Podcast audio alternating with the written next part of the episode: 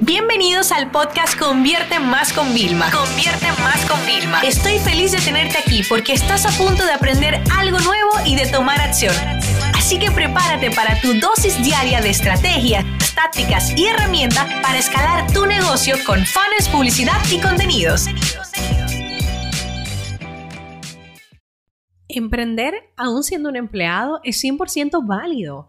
O sea, eso no significa que seas un empleado con mal rendimiento, que eh, utilices el trabajo por el que te pagan para crear el tuyo. No, significa que eres ambicioso, que tienes ganas de comerte el mundo y que está muy bien hacerlo aún cuando seas empleado.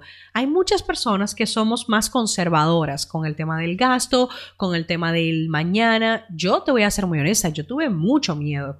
Y mucha gente me dice, ay, volverías si te independizaría, em, perdón, te em, harías emprendedor era mucho antes dejando el trabajo y yo le digo, pues sabes qué, no.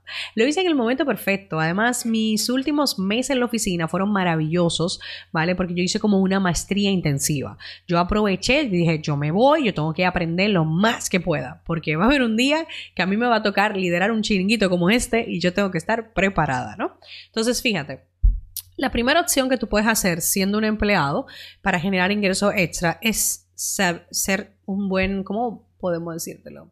Saber escuchar y saber cazar oportunidades, porque siempre tenemos un amigo, ay, necesito una casa, ay, necesito un carro, ay, necesito algo. Y luego siempre tenemos un amigo, mira, yo vendo carro, avísame, mándame cliente, mira, yo vendo casas, mándame a prospecto. O sea, ponte a pensar. Tú tienes amigos los dos bandos, ¿verdad?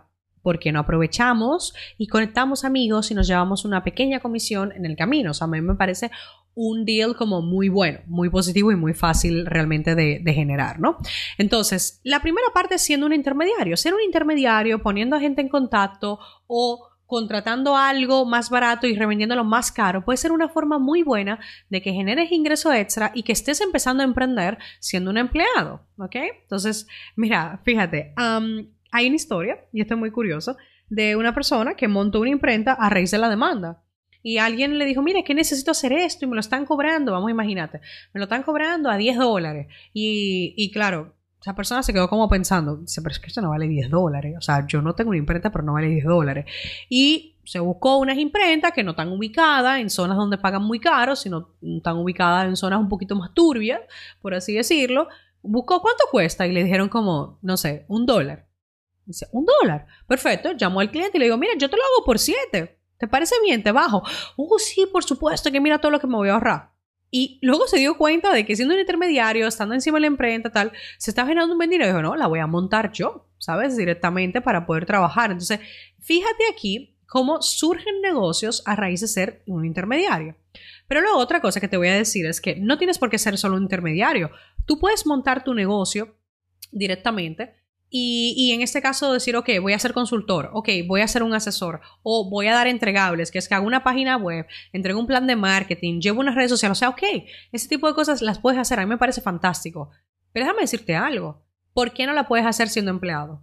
Porque que yo sepa, tú llegas a tu casa de noche y aunque tú tengas familia, que yo la tengo, mi hija se acuesta a las nueve y media.